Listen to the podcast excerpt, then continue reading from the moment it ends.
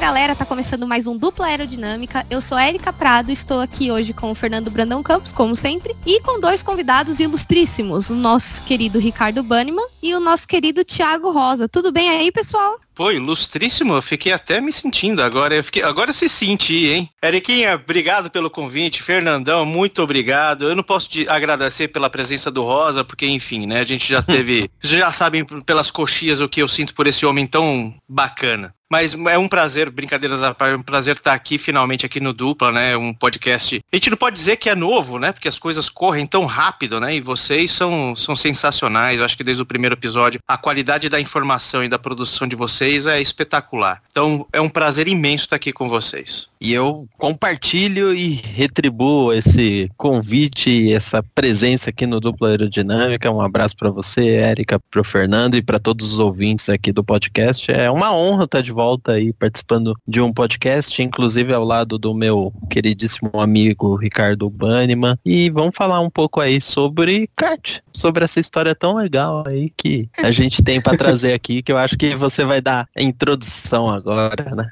Fala galera, muito bom estar aqui de novo. Casa cheia, muitas pessoas, muitas vozes. Mas como diria um amigo meu, é um prazer inenarrável ter vocês aqui para brilhantar esse papo sobre kart. Se tinha alguém para falar sobre kart aqui, tinha que ser o Bunny e o Rosa. Então, vamos pro papo. Para quem não sabe, esse ano o Dupla está apoiando e patrocinando o campeonato Oscarteiro, que é o campeonato do nosso querido PPT, Ricardo Banniman, né? O significado de PPT, né? Vamos lá conversar sobre isso.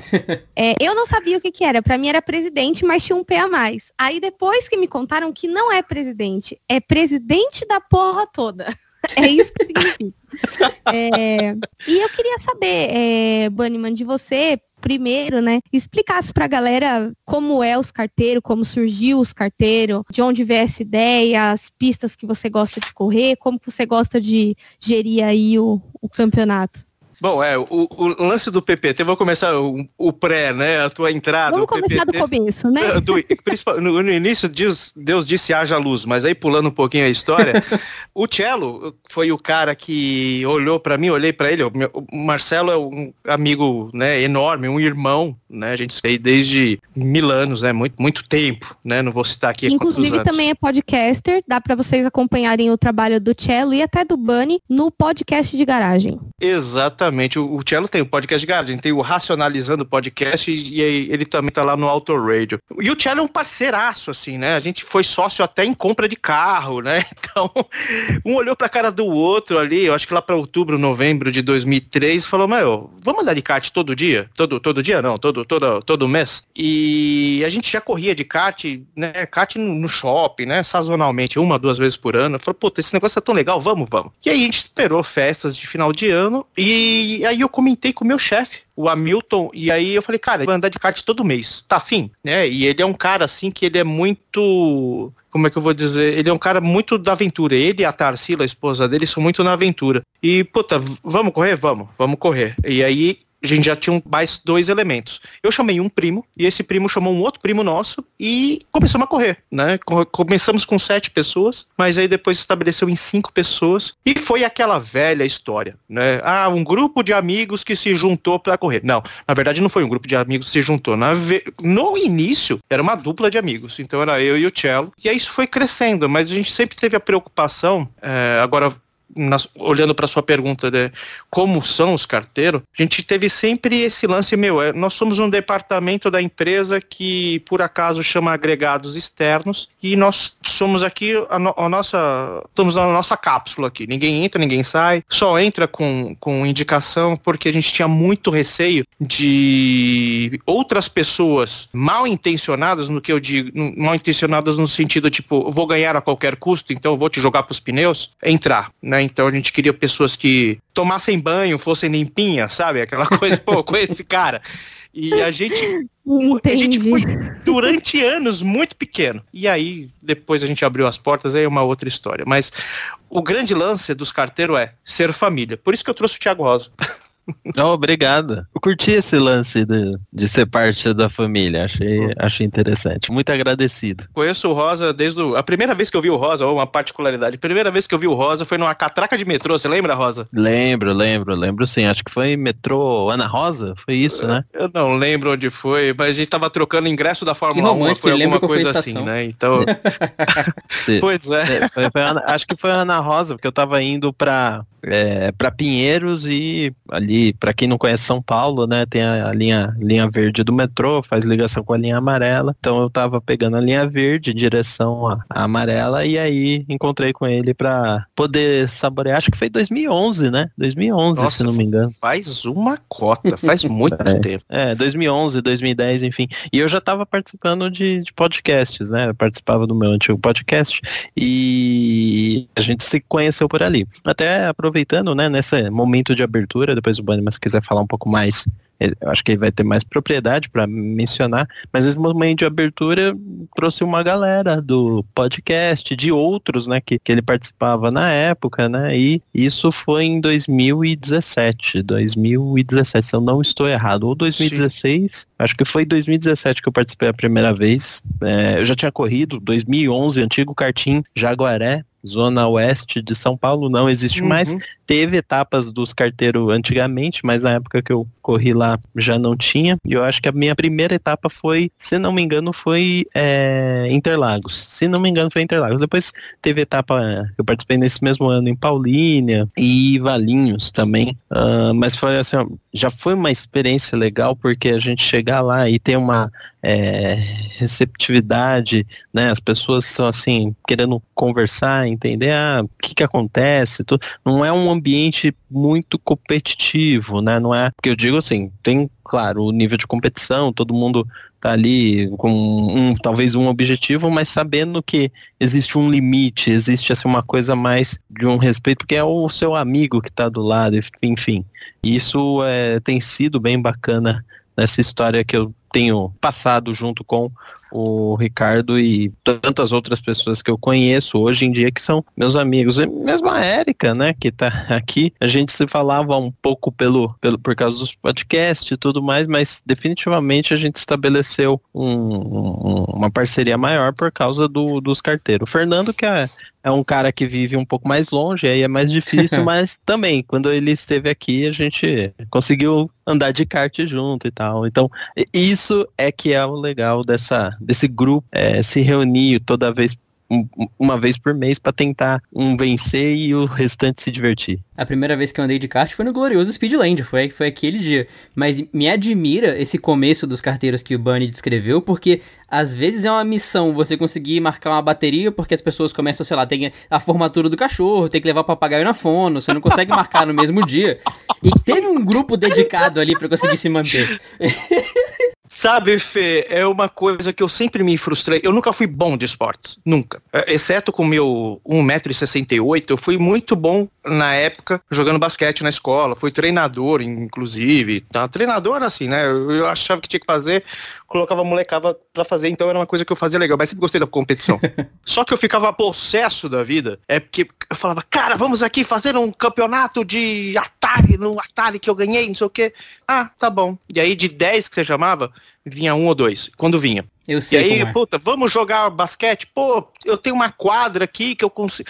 Meu, não. E vinha um ou dois, a gente ficava jogando melee, joga... usava bola de basquete pra jogar futebol. E aí eu ia ficando possuído, sabe? Falava, cara, a gente queria fazer algumas coisas. E eu, Marcelo, a gente fazia de um grupo, parte de um grupo, também da escola, né? Que era eu, Marcelo e mais dois caras, né? Inclusive um quinto, ele saiu fora, porque a gente falou, cara, a gente vai fazer tal coisa. Você quer? Não, não quero. Beleza, estamos lá, então se você quiser ir, estamos lá fazendo tal coisa. E aí ele se injuriou porque a gente não ficava lambendo, né? Ah, enfim, eu pensei numa coisa aqui muito nojenta, não vou falar.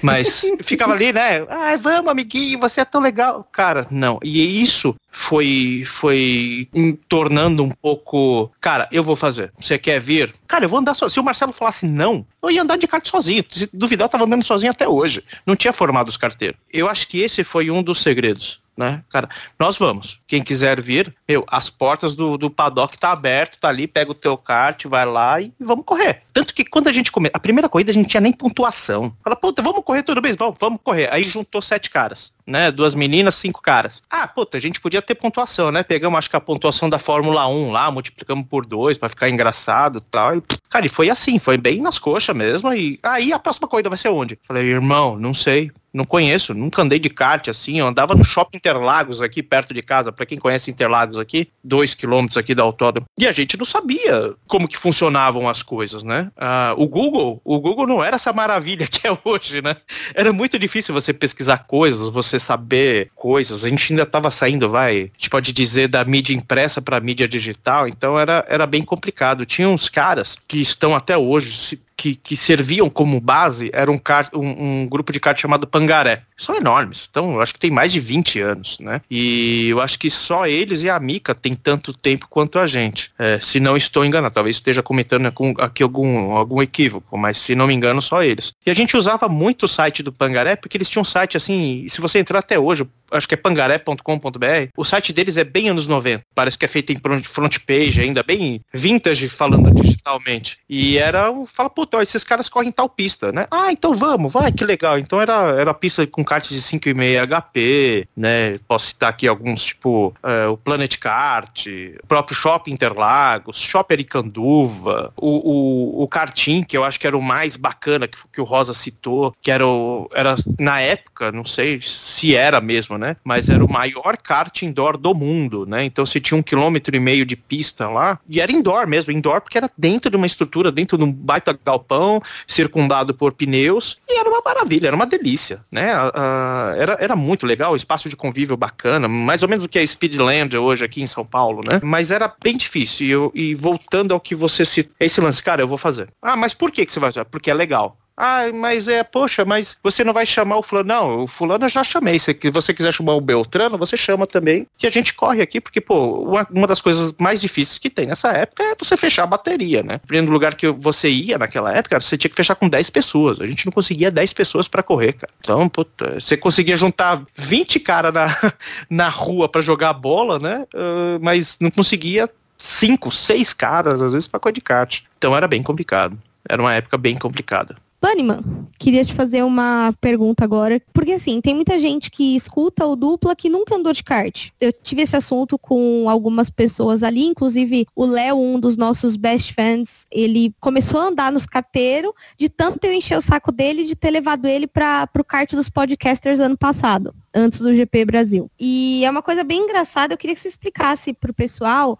qual que é a diferença de um campeonato de kart rental e de um kart profissional. Porque muita gente acha que campeonato só existe campeonato de kart profissional, quando a galera já tem o kart, etc. Bom, eu vou começar pelo profissional, tá? Porque é uma parte que eu tô pouquíssimo envolvido, né? A gente tem amigos aí que participam de karts, é, campeonatos de kart profissional. É, quando se fala profissional, é, você está associado a alguma associação paulista ou algo do tipo, né? Não basta só você ter um kart próprio, você tem que ter um kart homologado por aquela categoria. Então é o chassi XYZ com os pneus XYZ ou o motor também. Muitas vezes, até para redução de custos, os motores é, já são pré-preparados e são sorteados entre esses karts, né? Você tem um custo de um mecânico, né? Porque imagina que vamos, vamos nos colocar lá entre bem entre aspas em uma categoria de, de sei lá, uma Fórmula 1, né, para ficar bem ecumênico. Fórmula 1 acho que talvez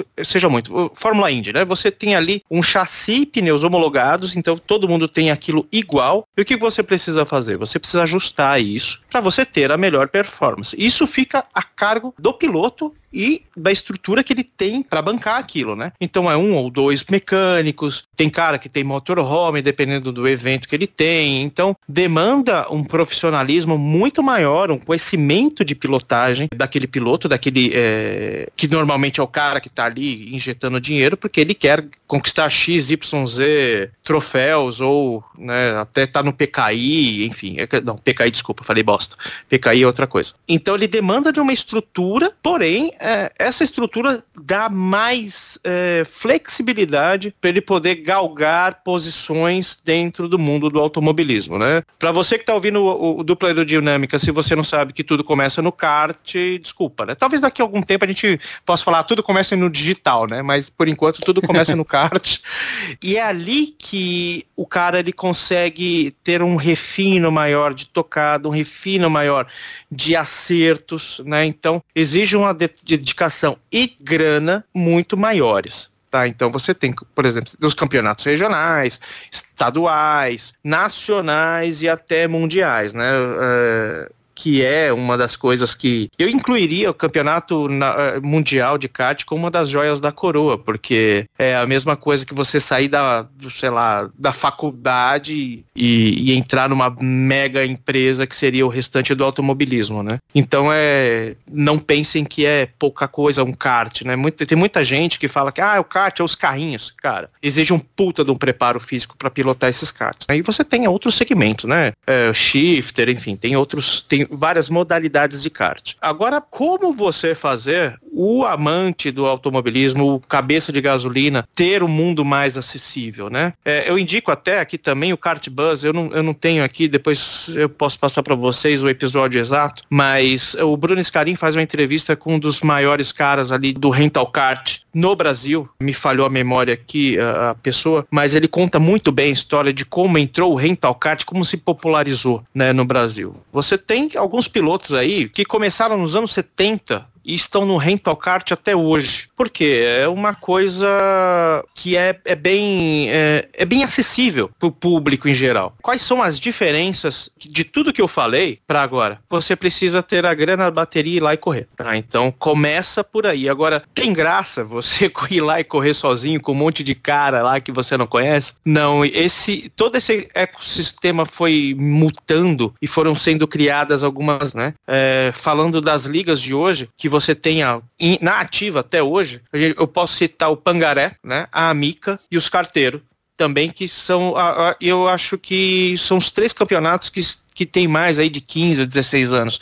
A Mica deve estar lá para seus 20 anos e o Pangaré tem mais de 20 anos. Isso é algo que consegue deixar o, o, piloto, ou o aspirante a piloto, ou o cara que quer, que é o piloto de final de semana, mais próximo do automobilismo, né? São é o kart rental. Ele é baixo custo, só que por outro lado, diferente de todas aquelas quesitos que eu falei, né, do preparo, do mecânico e tal, você só precisa entrar lá, só que você fica à mercê do, de um equipamento do cartódromo. Os karts, eles são envolvidos, né, pelo que a gente chama de borrachão, que é por segurança. Então os pneus não ficam à mostra, porque você tem todo tipo de pessoa lá, piloto ou não, dentro de uma pista dessa e você não tem controle sobre a performance do seu equipamento, né? Então por isso que muitas vezes você vê o cara reclamando, poxa, eu peguei um kart ruim, um kart bom. Às vezes é o próprio cara que é ruim, né? Eu mesmo tenho muita, muito desse lance. O Rosa eu tenho certeza que ele reclama muito. Inclusive tem uma passagem muito bacana que eu vou ter que falar do Rosa sobre, ah, o kart estava ruim, pô, e o kart não estava bom e às vezes é a gente que está ruim, né?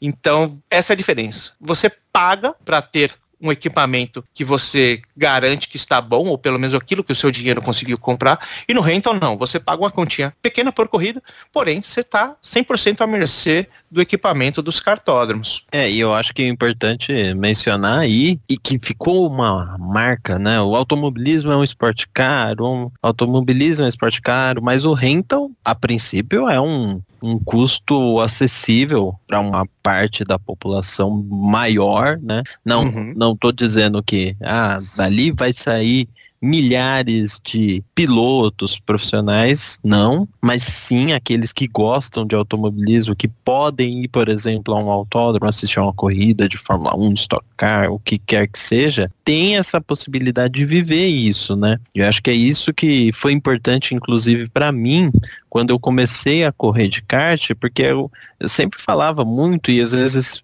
via num, num, dos meus comentários alguma coisa do tipo, oh, o cara errou. Mas o que, que é o errar? Quando você vai na pista e sente, por exemplo, que ah, o pneu do seu kart não está segurando tão bem porque uhum. ele é um pouco mais gasto, você vê essa, você começa a perceber essa diferença. É claro que no início, né, experiências é, faz a diferença para qualquer tipo de atividade e isso também conta, né, no caso.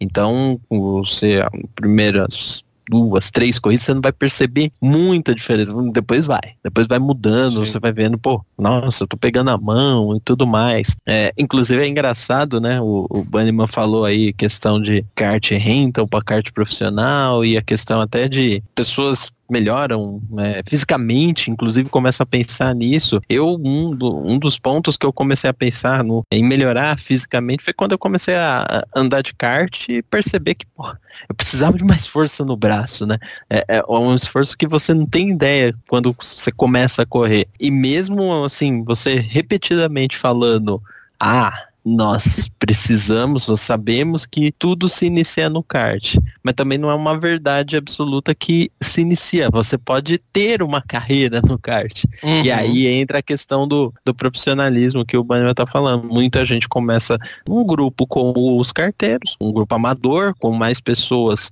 tendo outras atividades no dia a dia. Muitos deles continuam com essas atividades, mas vão buscar esse profissionalismo e uns ou outros que conseguem viver disso. Mas mesmo nesse mundo viver disso sim. Aí vem, entra questões de custo que a gente sabe como funciona. E vocês em São Paulo têm um, uma, um benefício também, que eu percebo de longe pelo menos, que existe uma variedade de cartódromos também. Não, é, eu percebo que vocês têm que viajar muito para alguns, assim, viajar no sentido de ter um caminho considerável de carro até você chegar neles, mas eles uhum. estão minimamente acessíveis. Você pode ter um calendário com várias etapas em vários lugares diferentes. Isso não só tem o fator de uhum. diferentes traçados no mesmo lugar, como também de lugares diferentes que certamente criam um fator de, de competição aí para vocês também. Sim, isso é uma, uma característica interessante de campeonato para campeonato, Fê. Existem campeonatos aqui em São Paulo que estão baseados só na Granja, outros só em Interlagos, outros, outros apenas nos dois e outros que, Speedland é, outros que são itinerantes, né? No nosso caso, nós somos itinerantes. Tava poucos até... são itinerantes, eu acho, hein?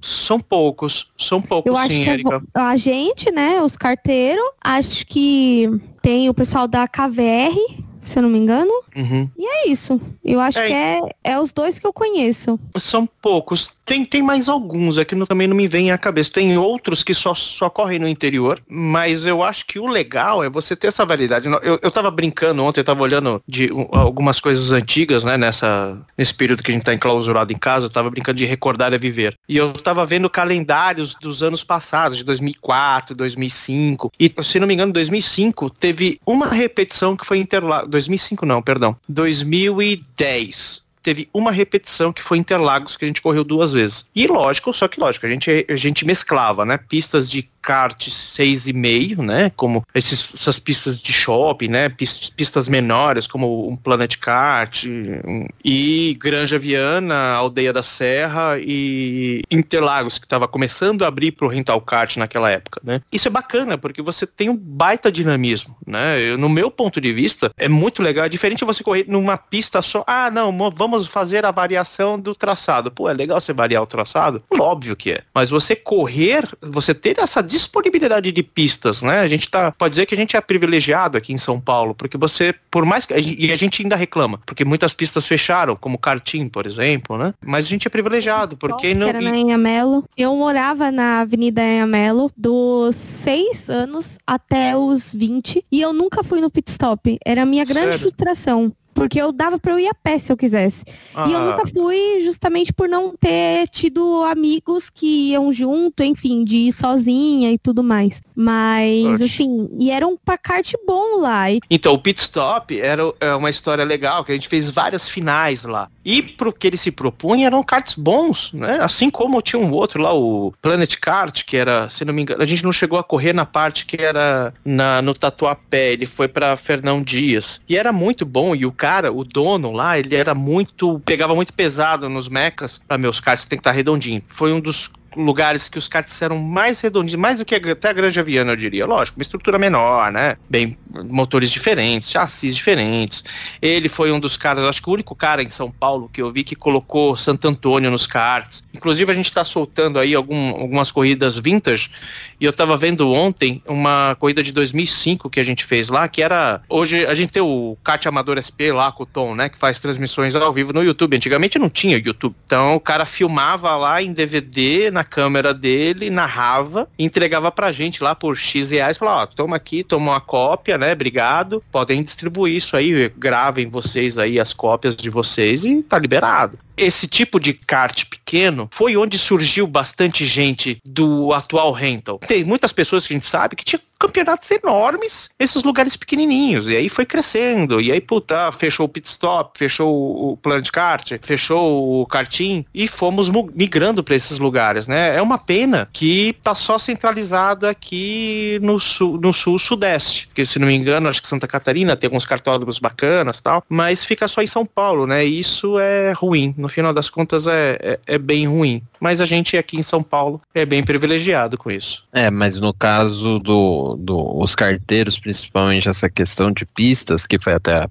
pergunta original, essa questão é legal para um campeonato, eu como participante eu posso falar, porque você tem, primeiro que você vai ter karts muito diferentes de uma pista para outra, você vai ter condições diferentes, você pode ter uma pista que é de muita velocidade, e eu posso citar algumas que eu já corri, Aldeia da Serra, toda prova lá é, é o pé embaixo basicamente o tempo todo, porque tem pouquíssimas curvas travadas, né? Você tem Granja, que é um, um cartódromo bem seletivo, mas a, a, a grande maioria dos traçados requer uma velocidade, principalmente no momento de descida, quando né, o traçado é o de, de descida, né, né? Às vezes pode ter uma surpresa aí e colocarem um sentido anti-horário, aí a gente tem que subir a, a, a reta, né? Paulinha Olha, eu vou também. falar uma coisa, desculpa te interromper, mas para mim, o cartódromo que eu me sinto mais segura para acelerar e que eu me sinto mais confortável no kart é o da Granja. Não, isso é sem dúvida. Essa, essa Não, percepção, né? Isso,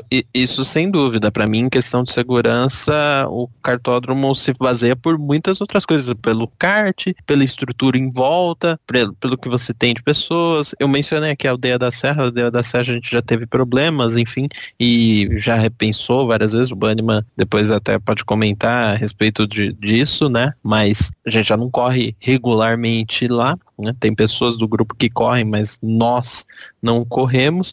E assim, é uma pista, um traçado que tinha tudo para dar certo se não fosse também outras coisas ao, ao, seu redor que atrapalhasse. Mas mesmo assim, isso é importante para um campeonato porque você consegue trabalhar questões durante o ano que são muito diferentes, né?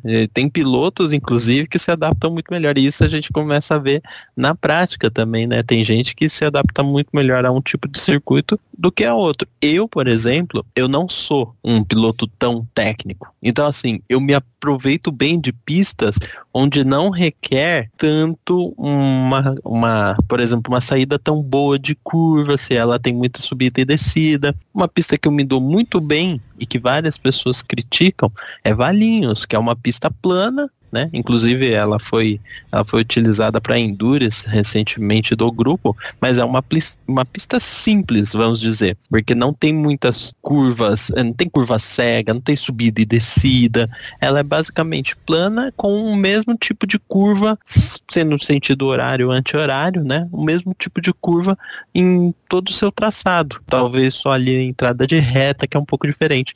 Então, esse tipo de situação me favorece, por exemplo, numa, numa pista como essa a competir de igual para igual para pessoas que têm mais anos de experiência. E isso ajuda e facilita e até cria uma rivalidade sadia nesse caso com outros que porventura são melhores do que eu, né? E, e assim, como o Bunnyman falou na eh, resposta anterior dele, né? Quando você tá falando de kart rental, às vezes você pega um kart, um dia de um kart muito ruim, às vezes um dia de um kart muito bom e você não consegue se, se adaptar. Mas tem essa, essa condição baseada ou proposta pelo modelo que o campeonato nos proporciona nesse caso. E aproveitando que a gente já falou de pistas diferentes e de rental e de história do campeonato, eu queria agora que a gente comentasse um pouco de como é a vida nos carteiros, né? O Bunny vai contar pra gente como é que ele faz a organização, como que ele, como que funciona a preparação para cada etapa, de calendário, de regulamento e etc. E depois eu e o Thiago a gente vai contar um pouquinho como é participar desse campeonato? Olha, a organização diria que para para você que depois de 16 anos aí fazendo, tá simples até. Parece engraçado porque tá, não, nós não somos um dos maiores campeonatos de São Paulo, estamos longe disso, né? A gente for comparar com outros aí, é bem, é bem pequeno. Mas a, o preparo ele começa normalmente seis meses antes, né? Lá para julho, onde você começa a coletar até ideias dos próprios pilotos, que eu acho que isso é uma das coisas importantíssimas, se não a mais importante, é você ouvir quem é que está participando do seu campeonato. Você tem que ouvir. Não adianta você falar assim, eu, eu particularmente, eu tenho uma baita vontade de correr em registro de novo, no cartódromo de registro. A gente só correu uma vez. Só que eu sei que a maioria não topa, porque é distante, porque vai levar um dia inteiro, porque tem família. Muita gente começou com a gente solteiro e muitas dessas pessoas já estão com dois filhos, casados, enfim, uma situação totalmente diferente. Existem muitos lugares que a gente que eu gostaria de voltar a correr, mas são incabíveis. Só, e para isso acontecer, eu preciso ouvir o piloto. Eu preciso saber se o piloto quer que mude alguma regra. Eu preciso saber se o piloto ele quer mudar o sistema de pontuação. Eu preciso saber se o piloto tem uma ideia melhor do que eu, o Thiago, o Cássio e o Fabioca tem. E esse é um dos segredos, né? Você precisa ouvir quem é que está falando. Lógico, existem aquelas pessoas que querem colocar situações que privilegiam ele ou um grupo de amigos, enfim. Não, a gente ouve, obrigado, valeu, até analisa, mas a gente já, com os anos de experiência que a gente tem, a gente sabe se vai caber no nosso padrão ou não. Sim, existe um padrão. O padrão é que todo mundo se divirta. Eu não quero saber se o outro vai ser pentacampeão por causa de uma regra. Eu não quero saber se o outro vai deixar de subir de uma categoria para outra. O importante é que todos se divirtam da forma mais regular possível. E, e esse é um dos, dos grandes desafios no rental, né? Dentro do campeonato, um lugar que é competitivo, porém é um ambiente muito mais familiar. E aí é onde eu entro o zazon da coisa, né? O amor das pessoas que estão correndo e as pessoas que estão em volta, né? Ou seja, as famílias, pai, marido, namorado, namorada, que acompanham a gente também e muitas vezes são até mais aguerridos que os próprios pilotos, porque o ambiente é muito legal. Normalmente a gente passa, a gente passa tarde, parte da noite, juntos em um lugar longe no interior, e aquela companhia ela tem que ser agradável. E, e a pessoa também tem que ter o direito de, ah, meu, não quero falar com aquele cara, vou conversar com outras pessoas, e graças a Deus hoje a gente é um grupo que é teoricamente grande, e você consegue ter esse tipo de, de escolha dentro do grupo. É um, mais um segredo dos carteiros, esse lance da família. Então, é algo que eu não abro mão, né? Eu acho que se de repente a gente, volta, a gente partir para um caminho em que, não, nós vamos treinar pilotos para poder conquistar o campeonato da Pajaraca, de não sei o que, tudo tal, e agora a gente vai ter que fazer um esquema militar. Falando, não, obrigado, valeu, então está aqui a faixa de presidente, vai com Deus, eu deixei aí o legado e, e não faz mais parte. Eu acho que esse é um, é um dos grandes desafios, né? Você deixar as pessoas bem, mesmo depois de uma corrida ruim. E, e a gestão, eu acho que tem muito do lance até o quinto ano, sendo bem sincero com vocês, talvez eu não tenha falado isso muito, talvez um ou outro briefing, quando eu tava meio puto, mas até o quinto, quando chegou no quinto ano de os carteiros, e olha que começou lá com a brincadeira. Eu falei, cara, chega, eu saía muito puto, saía mordido, eu não tinha um preparo psicológico legal para correr e organizar. E eu falei com os caras, falei, cara, a partir de agora eu não vou segurar mais bateria para ninguém, porque como a gente era pequeno, tinha o lance, ah, poxa, eu esqueci, espera um pouquinho aí, segura a bateria, porque tinha isso, né? Ah, segura com o cara, para, passa para passar para outro. E ficavam me aporrinhando no celular. Eu falei, cara, eu não quero mais isso né? Foi até numa entrega de troféu lá, uma entrega de, de, de premiação no final do ano. falei, olha, eu queria que vocês gostassem de kart como eu gosto, porque, pô, tem que ficar ligando para todo mundo, você vem, você vem, você vem, você vem, você vem. Então acho que você fazer o piloto se sentir parte é essencial. E eu não fazia, né? Eu meio que abraçava tudo, falando, deixa que eu resolvo, deixa que eu resolvo, deixa que eu resolvo. E o piloto não sentia parte. Ele ia lá, corria, tomava uma, duas cervejas e ia embora. E eu falei, puta, quem tá. Pe... A culpa não é do piloto, a culpa é minha. Então é minha obrigação fazer o cara realmente se sentir parte, fazer com que isso aqui se torne uma família, da forma que eu, que eu acho que é. E se não for, ok, eu vou falar, puta, vou pegar o meu chapéuzinho, o meu banquinho, vou sair fora. Falar, não, não é uma família, né? Não é uma coisa de brodagem, de amizade. E isso, depois desse dia, os carteiros realmente se tornaram uma família. Então é o outro segredinho. Não somos um campeonato de kart. Nós somos uma família que corre de kart. Então eu acho que com essas três fórmulas, a gestão se torna mais fácil, Érica. Voltando à sua pergunta original. A gestão, ela é simples. O que tem, a gente tem encontrado dificuldade aí nos últimos dois anos é que o grupo cresceu muito, né? Porque, como eu disse lá no começo, o grupo era um grupo fechado, só aceitávamos pessoas com indicação. E a gente em 2014 a gente começou um trabalho de juntar pessoas, enfim, aí entrou o Cássio, que aí é um cara que assim, ele é extremamente comunicativo, um cara cativante, um cara que consegue dar atenção para as pessoas, então a gente eu trouxe pessoas que trouxeram outras pessoas, então a gente se tornou maior. Por outro lado, o Fabioca, o Thiago também se engajar, começaram a se engajar, que são caras que têm mais de 10 anos que a gente, começaram a se engajar mais com outras coisas e a gente conseguiu fazer coisas maiores. Esse lance de delegar, fala, puta, o filho não é mais meu né? O filho é da galera, o filho é de todo mundo. Então vamos delegar e uma das coisas que eu faço questão é pensem diferente de mim. Porque se todo mundo pensar igual a mim, eu só tenho braço, mas eu não tenho ideias, né? Então eu quebro o pau com o Cássio, quebro o pau com o Thiago, com o Fabioca, é, e eles quebram o pau comigo, e um quebra o pau com o outro. E daí, desse brainstorm todo, sempre sai alguma coisa bacana. Mais um dos segredos dos carteiros que eu estou divulgando aqui para todo mundo ouvir tenham pessoas do seu lado que pensem diferente de você. Porque se pensarem igual, cara, não adianta nada. A coisa não vai para vocês podem ter uma baita ideia. Um cara pode ter uma baita ideia, pô, é legal, tal, mas vai ser uma ideia. Você nunca vai ouvir o que o outro tem a falar. Você não vai ouvir que o cara tá pensando, você vai achar um absurdo. Aí você fala, pô, não, o cara tá certo, o outro tá certo, o outro fala, pô, então eu tô errado. Então você cresce com isso. E, e esse é isso é um cara que eh, talvez o ouvinte não conheça, mas que eu adorava quando ele tava na, na, direção com a gente, era o Flávio, Flávio Chaves. Ele é um cara que ele é barraqueiro, assim, ele fala, mano, tá errado isso aqui, enfia o dedo na sua cara e discute e tá, blá, blá, blá, blá. Mas é um cara que, no final das contas, ele fala, porra, o cara a ideia do cara não tava 100%, mas ele juntou com a merda que eu falei, com a outra merda que outro falou, com a outra merda que outro falou, cara, você é um puta bolo de chocolate da hora, né? Então, é legal ter esse tipo de gente em volta. Esse é o segredo. Eu acho que você tendo essas coisas, você consegue fazer um baita campeonato legal. E é simples. Não é difícil. Quem falar que é, ah, é difícil, porque. Cara, na boa.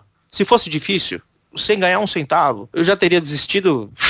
Não tinha, não tava 16 anos nessa brincadeira. Então é, é muito legal, cara. E você, Thiago, o que, que você acha como membro oficial do, dos carteiros aí?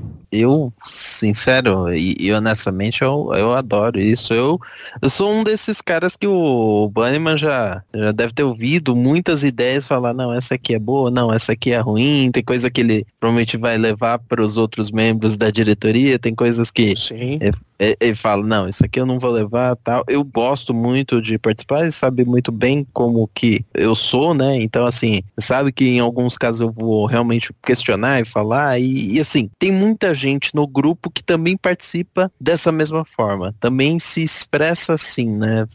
Pô, podemos melhorar aqui e tal, podemos fazer diferente.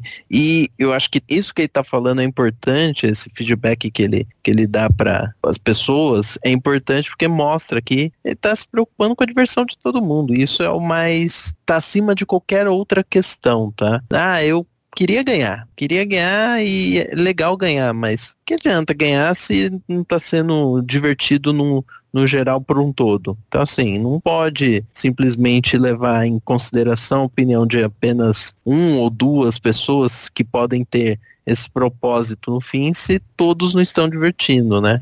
Se, se isso não acontece de maneira geral. E ele falar isso sobre a diretoria é, é importante porque dá essa, é, essa sensibilidade para os pilotos, para todo mundo que participa, enfim, se sentirem satisfeitos e, e, e felizes dentro do, dos carteiros. E, e aí, ô Érica, até para passar um pouco da, da, da, minha experiência, eu comecei, eu eu já era casado, né, correndo nos carteiros, mas durante esse período eu tive minha filha, né, e que mudou muita coisa no meu dia a dia. Mas eu, eu sempre falei que eu gosto muito de kart, gostei muito, né, da experiência, sempre quis continuar e foram poucas as vezes que eu deixei de ir numa etapa, mesmo depois que a, que a minha filha nasceu, né? Mas ainda assim eu quero que ela participe, vivencie isso e veja esse cenário que o Bannerman falou de ambiente, até porque essas viagens são legais mesmo para sair um pouco do estresse do dia a dia.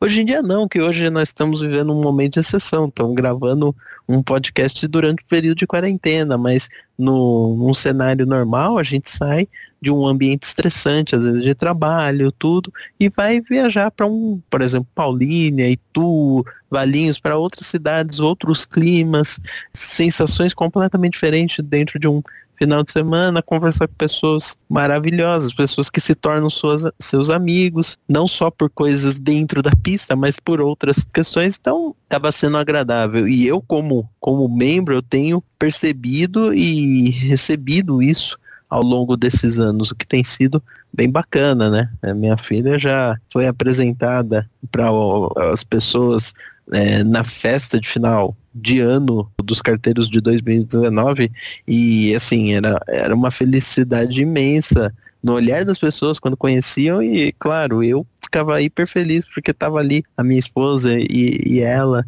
sendo aceitos num grupo que não necessariamente fala a mesma coisa que por exemplo eu falo com aqui em casa com com a minha família. Então isso, esse tipo de interação acaba sendo legal e importante, sempre importante, porque o, o presidente e as pessoas da diretoria, como o Banniman disse, né, elas estão pensando na diversão, muito mais do que num mero campeonato. Isso que acho que faz toda a diferença. Fala aí agora sua, é, sua perspe é, perspectiva sobre isso, Érica, já que você falou que ia comentar a respeito, eu, quero, eu, eu, eu gostaria de ouvi-la também nesse sentido. Eu acho bem engraçado que é assim, né? Eu entrei nos carteiros em 2019, eu já tinha sido convidada para entrar pelo Bannerman em 2018, só que, meu, era o último ano de faculdade, muita coisa acontecendo, eu trabalhando que nem uma doida, estudando que nem uma doida, fazendo 11 matérias por semestre. Eu não tinha sábado, não tinha domingo, não tinha feriado, então foi, assim, bem complexo. E aí, quando eu me formei em 2019, eu falei, falei, bom, então agora eu vou fazer o que eu gosto, vou correr de kart. E assim, eu, eu já tinha corrido de kart algumas vezes, né? Mas primeiro nada parecido com a forma como os carteiros correm, né? E, e, assim, é uma coisa bem engraçada que a minha trajetória nos carteiros, ela foi um pouco interferida por algumas coisas. A primeira delas foi o meu trabalho na Fórmula V, porque vira e mexe tem etapa da Fórmula V no mesmo dia que tem corrida dos carteiros e eu fico doida com isso, porque eu falo, meu, que calendário ordinário. Inclusive, fica a sugestão para tentar mesclar um pouco mais esse calendário, porque assim, eu percebi que existe uma constância entre segundo final de semana de todo mês ou o primeiro. E é sempre os finais de semana que tem corrida, porque geralmente a corrida ou é no primeiro, ou é no segundo, ou é no último, invariavelmente. Hum. Entendeu? Boa então é, é uma coisa meio doida, assim, né? E assim, eu, uma das poucas mulheres, né? Hoje acho que mulher que corre o campeonato mesmo tem eu e a Andréia, né? Andréia Senigalha. E primeiro, eu nunca achei que fosse ser amiga da, da Andréia, porque ela é uma pessoa bem fechada, assim, e, meu, hoje ela é uma pessoa que é super minha amiga, a gente conversa, brinca, dá risada, conta fofoca de, de mulher, conta no nosso dia a dia. E, e, assim, ela é uma pessoa que cresceu muito no kart. Eu assisti a evolução da Andrea no kart quando, desde que eu entrei. Pegou o primeiro pódio na primeira corrida do ano aí no. Primeira corrida? Não, acho que foi na segunda. Na segunda, né? na segunda. Foi na segunda. Eu, que inclusive não fui na segunda porque eu tava trabalhando. E aí para vocês verem que coisa muito louca, né? E eu nunca achei que fosse ter amigos e partilhar tanta coisa. E o mais engraçado foi que, assim, eu pensei algumas vezes em sair dos carteiros porque eu tinha, primeiro, um problema de disponibilidade de tempo, segundo, algumas indisposições ali. E no fim, acabou que foi os carteiros mesmo que resolveu tudo isso para mim. Então eu comecei a eu fiz amigos de verdade, pessoas que eu nunca esperava. Assim, eu já era muito amiga do Rafael Celone quando eu quando eu entrei nos carteiros, mas assim, eu fiz muita amizade com o Márcio, que é foi ele quem trouxe. Fiz muita amizade com o próprio Cássio, que é uma pessoa maravilhosa, um coração maravilhoso. O Caio, que é um cara que ele é muito grosso. Quem olha o Caio jamais. Meu, ele é muito estúpido, mas ele é, um, ele é um dos caras que eu mais gosto nos carteiros, porque ele, dentro da estupidez dele, ele tem um puta carinho pelas pessoas, sabe? Ele tá ali realmente pela amizade, entendeu? Claro, tem a zoeira de, ah, você nunca ganhou de mim, ah, porque fulano nunca ganhou de mim na pista, pipi, aquelas besteiras. Ele, ele, falou isso pro Giafone, 24 eu sei, horas. Tem vídeo. Eu tenho esse vídeo. Nunca, é, nunca perdi de você. Ele olhou assim, ah, a gente nunca correu junto, né?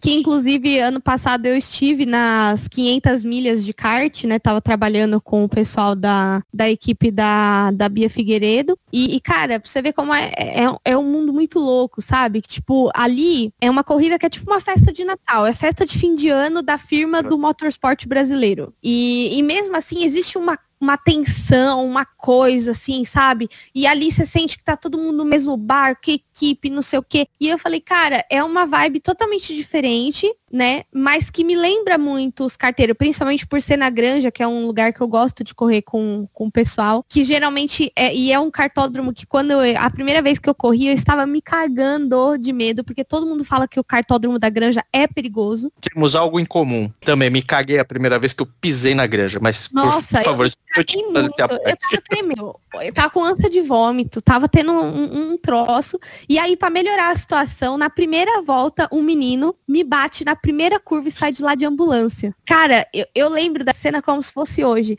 Que eu tava sentada no kart, porque que, que aconteceu? O pessoal desceu, tal. Primeiro todo mundo achou que era eu, né? Até o eu escutei o Caio gritar de lá de cima da sacadinha onde o pessoal, não é a Érica? Aí, tipo, eu passei embaixo na hora e fiz assim, ó, com a mão. Aí ele viu que não era eu. E eu não tinha visto o acidente. E aí eu parei na bandeira vermelha e fiquei sentada no kart. E aí me falaram, pô, o moleque bateu, não sei o que, não sei o que. Eu vi a ambulância entrando. Nisso que aconteceu, começou a me dar uma paranoia sensacional sentada no kart. Meu Deus, o menino vai morrer aqui. Ai, meu Deus. Aí eu comecei a ter uma paranoia de que meu cabelo ia sair de dentro do macacão e da balaclava. Fiquei essa paranoia que 10 minutos que a gente ficou ali parado, eu fiquei 10 minutos cultivando essa paranoia. Mas beleza, eu falei, não, vou correr, né? E eu acho muito engraçado que, assim, eu tô descobrindo meus.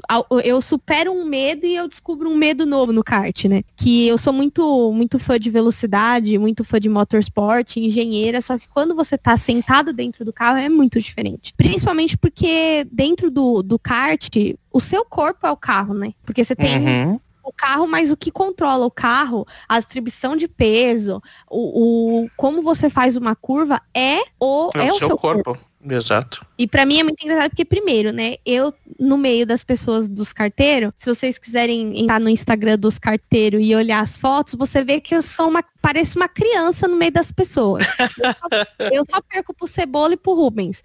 De resto, eu pareço uma criança no meio daquele monte de brutamonte que tem ali. E, e segundo, que, assim, a percepção de tamanho para mim foi uma coisa muito engraçada, porque eu me achava muito pequenininha, é, muito grande fora da pista, né? Sempre fui meio desengonçadona, as pernas compridas tal.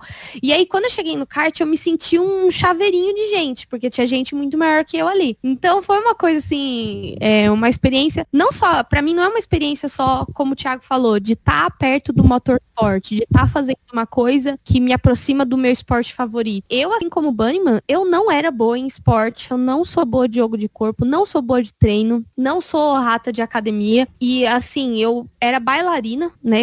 o esporte que eu mais fiz na minha vida foi dançar. Nunca fui de esporte coletivo. Jogava vôlei, mas jogava mal. E o único campeonato que eu entrei na quadra, que eu não era reserva, eu machuquei o joelho e foi quando eu parei de jogar, então eu sempre fui muito ruim no esporte. E quando eu me vi dentro do kart, eu sabendo que o kart é um esporte, eu fiquei meio tipo, mano, será que vou arrumei mais um, um tipo de esporte para fracassar? E na verdade não, eu descobri que eu ganhei uma autoconsciência física do tamanho do meu corpo e do que real eu posso fazer com ele. E comecei a, a superar medos e muitas outras coisas que tem, assim, no. que tem do meu dia a dia ali dentro da pista. Eu acho que correr de kart também me ajudou a me desestressar bastante. Porque ali naquele momento, você pode ter ansiedade, depressão, qualquer coisa. Quando você senta no kart, nada mais importa. Você não pensa em nada, porque você tem que se concentrar na corrida. Então, para não fazer tanta merda, né? Porque a gente faz merda mesmo assim. E, e, e eu, acho, eu acho legal que seja um campeonato como o dos carteiros, porque a gente é bem família. A gente, todo mundo ali é amigo, todo mundo sabe um da vida do outro.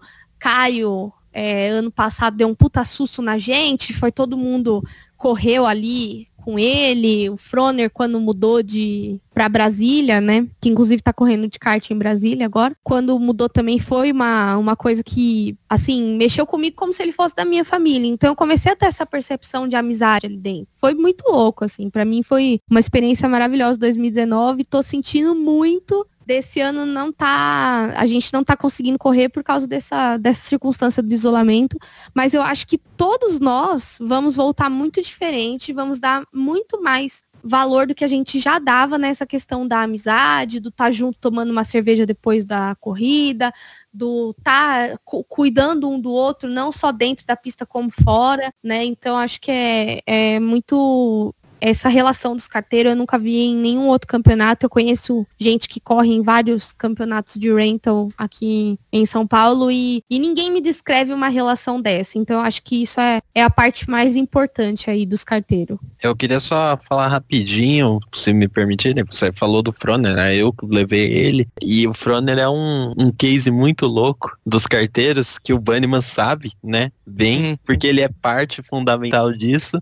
Eu levo ele em 2000 2018, né? 2017, eu falo para ele que eu tô entrando, 2018 ele começa a participar. Hum. E aí ele participa algumas etapas, não vai bem, ele não consegue disputar, chega no final do ano e ele falava assim, né? Eu não tô conseguindo, tal. O Banniman vai lá, conversa com ele, fala várias coisas a respeito do que, que é, né? Andar de kart, tudo, sobre a história dele, conversa a respeito, fica lá, acho que uma hora falando com ele na festa de final de ano do, do pessoal, ele falando que ia desistir, e ele fala, não, você vai continuar, tal, e tudo. E aí o menino muda, né? De um ano pro outro, ele vai. Eu acho que isso foi em 2017, na verdade, né? Eu acho que foi, foi dezembro de 2017. Isso, isso 2017. Isso. Não, não, o Croner foi em 2019 para Brasília, não foi? Foi ano passado. Foi? Foi 2018. Foi 2018. Então foi 2018, tá certo. Foi 2018, um pouco próximo ali de agosto, porque eu lembro que a despedida do Froner foi num dia que tava um frio miserável. E eu lembro que eu saí do trabalho, era uma Isso em 2019, né? Isso. O Froner foi em 2019, isso. E... Tava um frio do cacete mesmo. E tava um frio miserável e todo mundo bebeu que nem uns desgraçados. todo mundo vírgula, hein? Todo mundo, eu levei é. quase todo mundo pra casa, porque eu fui o único são que cheguei lá. Nossa, tava todo mundo muito ruim nesse dia. E, e foi, eu acho engraçado que assim, é, beba dá uma merda, né? Eu lembro que eu chorei nesse dia igual uma criança. Aí no dia seguinte eu virei pro Celone e falei, meu, não acredito que eu passei essa vergonha. Ele falou, relaxa, todo mundo chorou. E eu, gente, que nível a gente chegou? Eu não lembrava de metade das conversas. Eu só lembro não, dessa conversa que eu tava chorando, eu lembro. Depois disso, eu não lembro mais de nada. E, e, assim, é uma coisa que, meu, quanto tempo a gente se conhecia todo mundo naquele momento? Não, tinha um ano assim. Isso, que tava com o pessoal tava, comentando. Aquela galera toda ali, eu acho que não tinha um ano. Hum. Exato. E... Eu mesma tá, conhecia todo mundo ali há seis meses. A pessoa que eu conhecia há mais tempo era o Bunnyman e o é, Exatamente. E aí o, o, o ponto que eu queria completar era o seguinte, né? O Froner se transformou, foi lá, começou a treinar, investiu um pouco mais de dinheiro para poder melhorar tudo e era sim um cara que era favorito para subir né ele tava hum. na light e era favorito para subir junto com o Cebola eram dois caras que estavam ali treinando e batalhando e começaram a, a se especializar Cebola é Rogério Cardoso o nome dele tá conhecido como Cebola no grupo e o, o Froner que a gente fala é o Rogério Froner tá ele agora correu algumas vezes em Brasília, o Fernando até agora é, é, conhece ele, né, tá mais próximo dele por causa disso. E esse tipo de situação é que demonstra algumas coisas que kart pode trazer, ou esse o kart amador pode trazer que não é difícil de você ver em um outro momento. Por mais que o cara se tornou competitivo e tudo mais, conseguiu ter algum prazer que ele não estava tendo na disputa, o que fica a marca é, é isso, é um dia que saíram para beber, conversaram e tudo mais, um dia de descontração entre todos os pilotos, tá? Se eu fosse fazer uma comparação, me perdoem, o kart profissional é muito o circo da Fórmula 1. Tem muita estrela, muita gente de nariz empinado que às vezes quer competir ser melhor, mas o, o kart amador lembra muito a Fórmula Indy, né? Que os pilotos acabam estando mais é juntos, verdade. acabam estando mais próximos um do outro. É claro que tem um ou outro que né, tem os seus estrelismos, tudo, mas é uma coisa mais próxima mesmo do, do pessoal. Eu diria que outro comparativo, o, o, o, o Froner, só para fechar essa história, o Froner foi de Jos Verstappen para Max Verstappen em três meses. Uhum.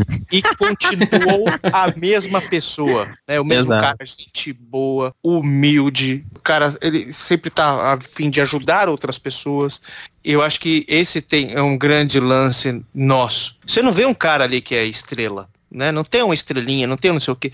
Outro cara, assim, que eu, que eu diria que é o piloto dos carteiros é o Felipe Paro, é o ouvinte aqui do DA, é ouvinte de outros podcasts e tal. É um cara de extrema humildade e ele chega, ele chega pro rival dele quando cara, meu, você tá fazendo errado ali, ali, ó. o que, que você acha disso aqui, daquilo ali? Então é, é uma amizade. E no final Até porque contas, não é rival, né? É competidor pô, ali, é no máximo é, isso. Exatamente. E no, e no final, né, uma das características do, do campeonato é muitos campeonatos, não falando mal, não falando contra, não achando que é errado, toda etapa tem troféu, nós não temos. Né, nós valorizamos a conquista no final que hoje, só nos dias de hoje, que antigamente nem isso tinha, nós fazemos uma festa de final de ano e damos troféus pro campeonato, né? Então você tem o campeonato de equipes, você tem o campeonato individual, tem uma Copa que a gente tem dois anos que está fazendo, mas eu acho que o mais bacana é essa confraternização no final e chegar em janeiro, como foi esse ano, e todo ano parece que isso é mais forte, das pessoas se reencontrarem depois de 40 dias, por exemplo, sem correr, né? Porque você tem aí dezembro, janeiro, tal, festas de fim de ano, e as pessoas se encontrarem, se abraçarem, aquele cara lá que bateu roda com vocês, fala, pô, e aí, como é que você tá? Tá tudo bem? É, é essa vontade de não só andar de kart. Andar de kart virou o, o, o, o gatilho né? Mas a vontade das pessoas de verem uns aos outros, estarem juntos dos outros, e baterem papo, ir na casa de um e fazer um churrasco depois do kart, ou ir no boteco, ou lá mesmo. No... Quantos kart, quantos quantos churrascos a gente já fez lá dentro de Interlagos mesmo. Então, essa proximidade é que faz a alma da família dos carteiros. E, como a Érica citou, dificilmente você tem isso em outros lugares. Né? Não estou falando que não exista, né? Um, um, campeonato que eu acho muito legal é o RKC. O RKC, ele tá sediado em Interlagos e quase toda etapa tem churrasco, cara. E isso é uma coisa que muitos campeonatos não têm, essa confraternização, né? É muito, é muito legal, é muito... Está além do automobilismo. Se tem uma coisa que tem além do automobilismo, são as pessoas que vivem pelo automobilismo, né? E a gente acaba descobrindo que existem coisas que não só automobilismo, mas existem outras coisas que as pessoas têm em comum, né? Seja na profissão, seja na vida profissional. Quantos negócios a gente já alavancou, inclusive temos um projeto para isso, né? Dentro dos próprios carteiros, porque uma das coisas que, que a gente faz é essa parceria. Eu e o Cássio, por exemplo, a gente é parceiro de trabalho. Ele tem empresa dele, eu trabalho com TI e um ajuda o outro. Essa semana, o Koji, né? O Rodrigo Koji, outro piloto, falei, cara, eu joguei no grupo, eu preciso fazer uma call aqui para testar o equipamento, não sei o que tal. E aí fiz uma call com o Koji, cara, o cara que não tem nada a ver com o meu trabalho. Então, você tem outras vertentes que você acaba falando, pô, Puta, é a mesma coisa que bater na, nas costas do irmão. Ô, irmão, me ajuda. É isso. Esses são os carteiros. E eu espero que o dia que eu me aposentar, essa, essa vibe continue ad eterno aí, até quando Deus permitir. E agora, dá licença, eu vou pegar um lenço que eu vou chorar.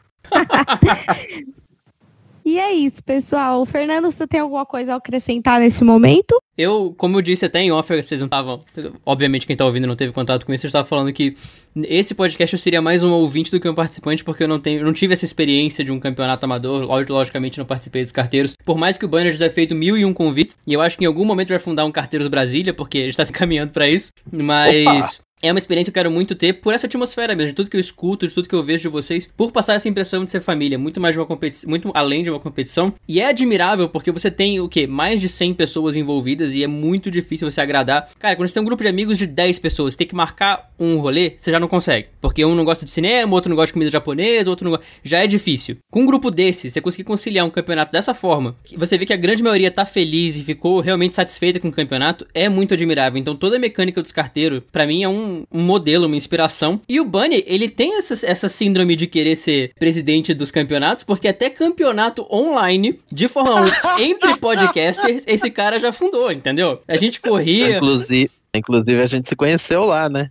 A gente se conheceu lá, eu, achei, eu errei o nome de uma galera. Corria 11 da noite, a internet caía toda vez. A gente criou várias histórias. Cara, era muito massa. Então, é esse tipo de atmosfera que, em primeiro lugar, o, o automobilismo traz, mas que, em segundo lugar, você ter contato com as pessoas assim com tanta frequência vai, é, vai se tornando cada vez melhor. Eu tô pra entrar nesse mundo aqui em Brasília, eu ia entrar, mas tivemos um pequeno problema de saúde mundial. Mas quando tudo voltar ao normal, já, já tô já tô me movimentando aqui para entrar também. Ah, será um prazer, de repente, montar aí a, a embaixada de Brasília dos carteiros.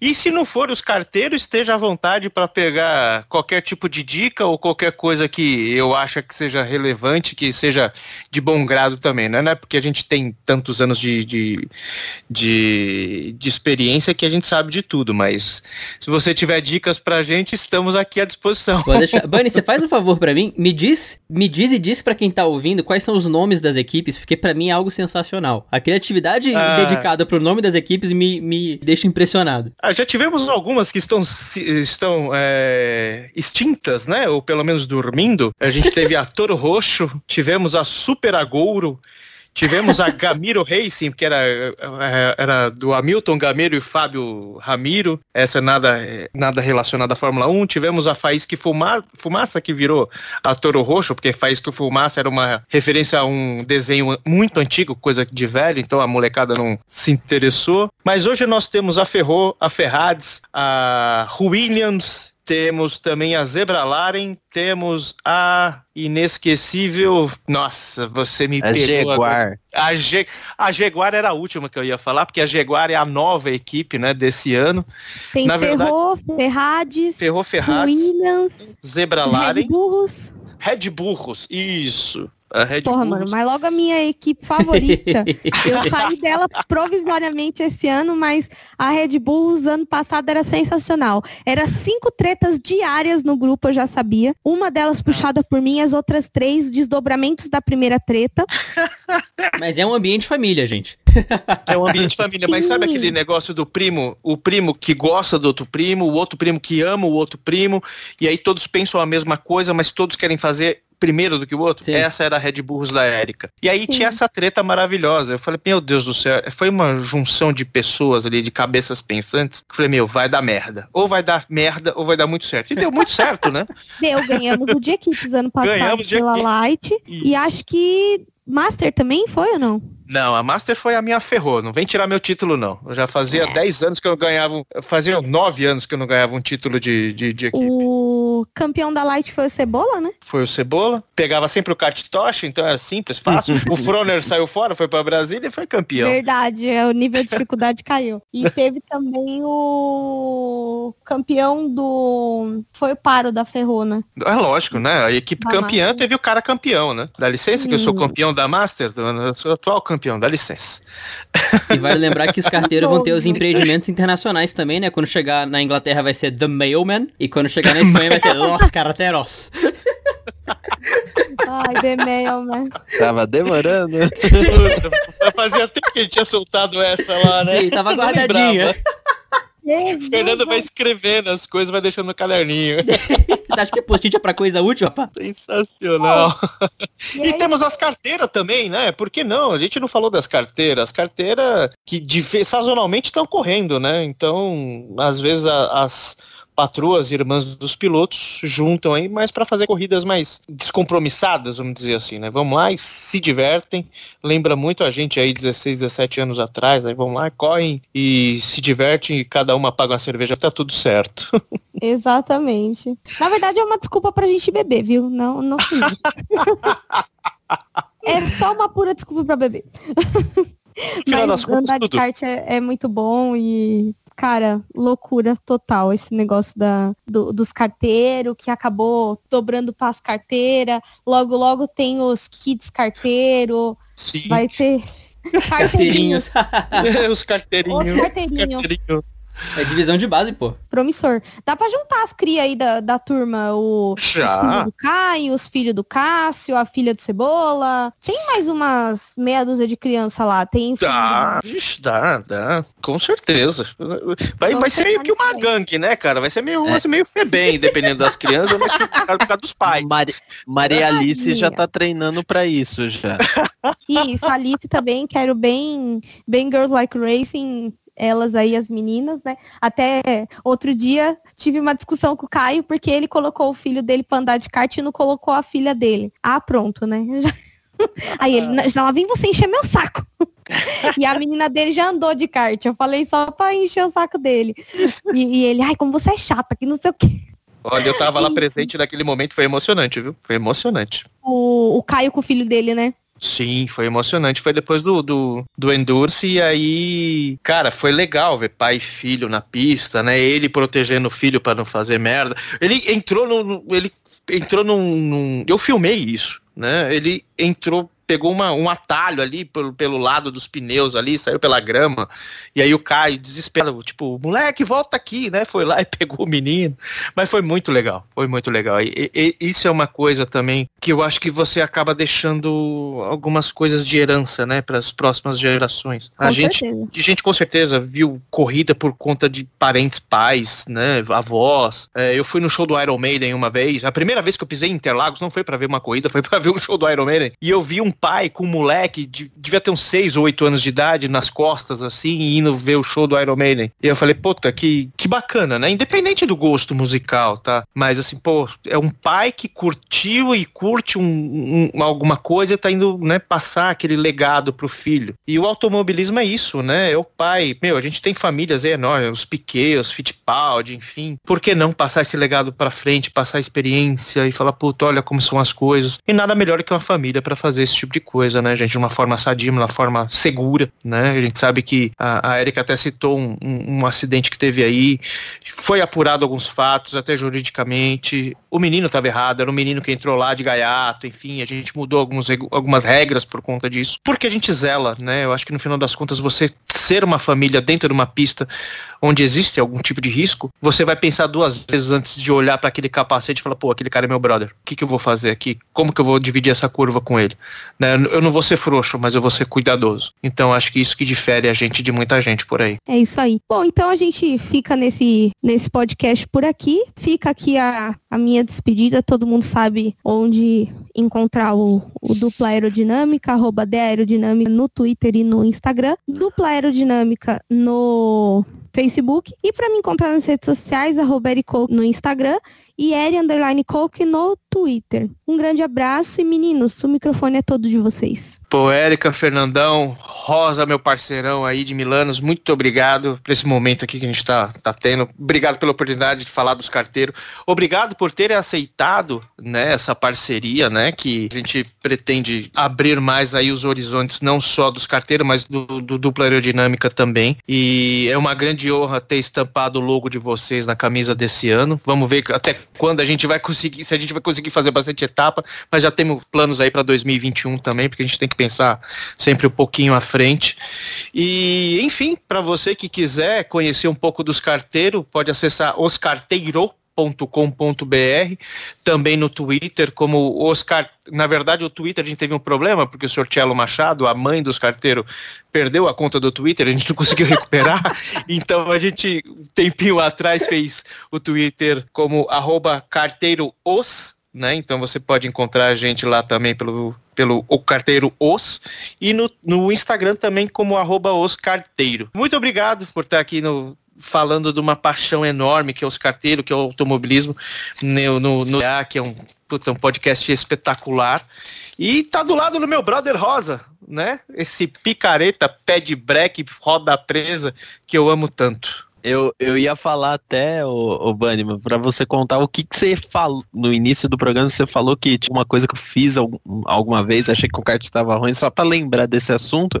Mas já me despedindo rapidinho aqui, é, é um prazer estar de volta, né? Fiquei um tempo aí afastado de qualquer podcast, qualquer programa, cuidando aqui da, da minha família, da minha cabeça, dos meus problemas, que é o que tem que se fazer nesse momento. É, e eu agradeço a Érica, o Fernando aí por por abrir um espaço. Banniman, não tenho nem o que falar a respeito do carteiro. A gente acabou se emocionando, é, comentando a respeito do que, que é o, o hoje, certeza. né? Tudo isso. Então, é, foi um programa bastante emocional e eu agradeço aí. Mas, Banniman, eu fiquei curioso. O que, que, que você falou no meio do programa isso? Aí eu fiquei agora.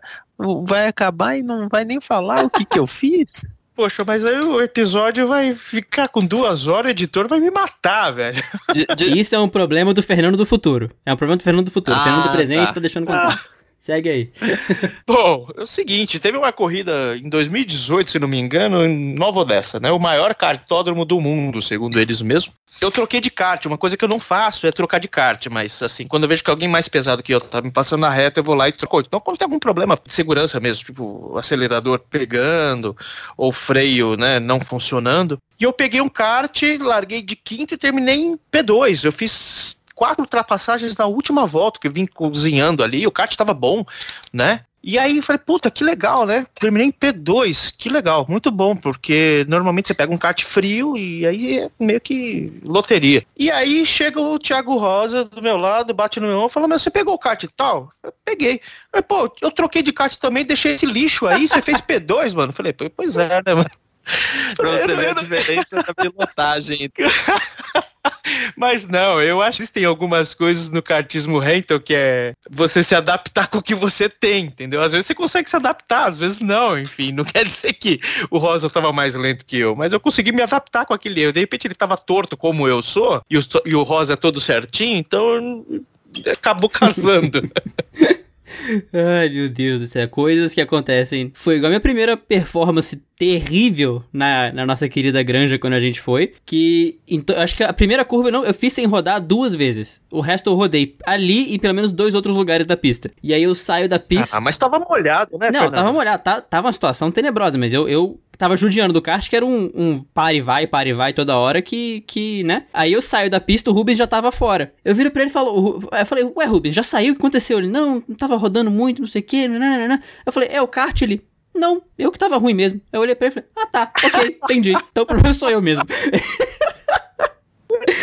É. Não, detalhe, esse dia foi. Tava chovendo, era pré-GP do Brasil, tava frio nesse dia na pista. E o, o, mais bizarro foi quando eu saí, eu falei, ué, você não terminou a corrida aí, Rubens? Eu não, cara, eu tomei volta de você. Na hora que eu vi você me passando, eu falei, não, chega, pra mim já deu, vou sair fora que tá no hoje. Ou seja, né? Aí eu falei assim, mas por quê? Ele falou, não, cara, tá muito ruim. Aí eu falei, não, eu também corri mal, né? Mas fui até o fim. Ele falou, Érica, mas isso é a sua característica. Você pode estar tá arrastando o kart com o pé e, e, freando com a mão, você vai até o final. Você tem paciência para isso, eu não tenho. Não, e a gente tava se arrumando para entrar na pista, tava chovendo. Aí foi parando, foi parando, foi parando, ok. Aí a gente olhou e falou, tá, a pista tá molhada, mas parou. Deu assim, um minuto antes de começar a corrida, começou a cair um tó fenomenal. A e falou: É, vai ser na chuva, definitivamente. E aí começou. Eu, eu encarnei meu Vettel, e não foi o Vettel da Red Bull, foi o Vettel da Ferrari mesmo. E eu saí no meio da prova. Mas se você quiser me encontrar na internet, arroba fbrandocampos no Twitter e no Instagram. Estou nas redes sociais do Duplo juntamente com a Erika, às vezes é ela que responde, às vezes sou eu. Se quiser mandar uma mensagem de áudio pra gente, o link vai estar tá na descrição do episódio. E eu entendo da dor de Ricardo Banniman Soares com Os Carteiro no singular. Porque o podcast que eu participo agora da NFL e sobre a NFL se chama NFL dos Brother, também no singular. Isso gera um problema fenomenal. Mas se quiser me encontrar dando pitaco sobre a NFL também, é podcast NFL dos Brother, por enquanto só no Anchor. Pra quem tá aqui desde o começo, vocês conhecem essa dor. Mas em breve estará nos outros agregadores também. Eu vejo vocês nas próximas semanas aqui, sempre falando de automobilismo sobre outras coisas, porque não temos corrida por enquanto. Lavem as mãos, não tussam na cara dos amiguinhos, usem álcool em gel e até a próxima.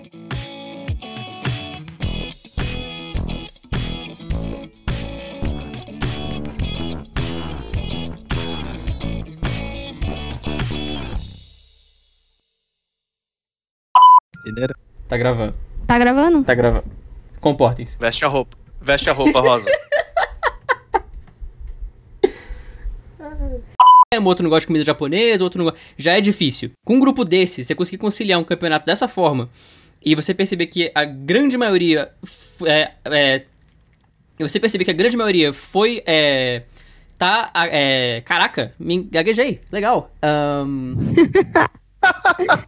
Está peraí, surpreso. Eu tra... Não, eu travei grandão aqui.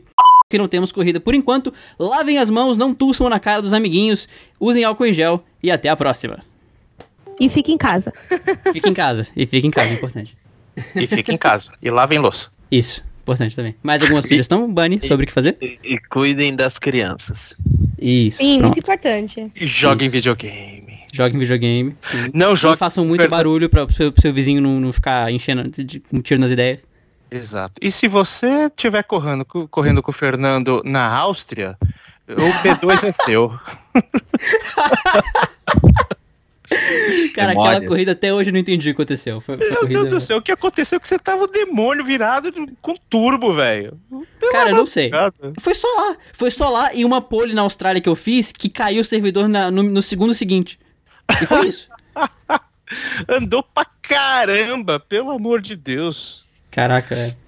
And- eh, eh, André Stella was happy that day uh, because uh, you were P2. P2 you had to be happy. Tem isso, né? Que cada, cada, cada, eh, cada imitação era uma curva que eu errava, né? Filha da... Ai, acho que fechamos, galera.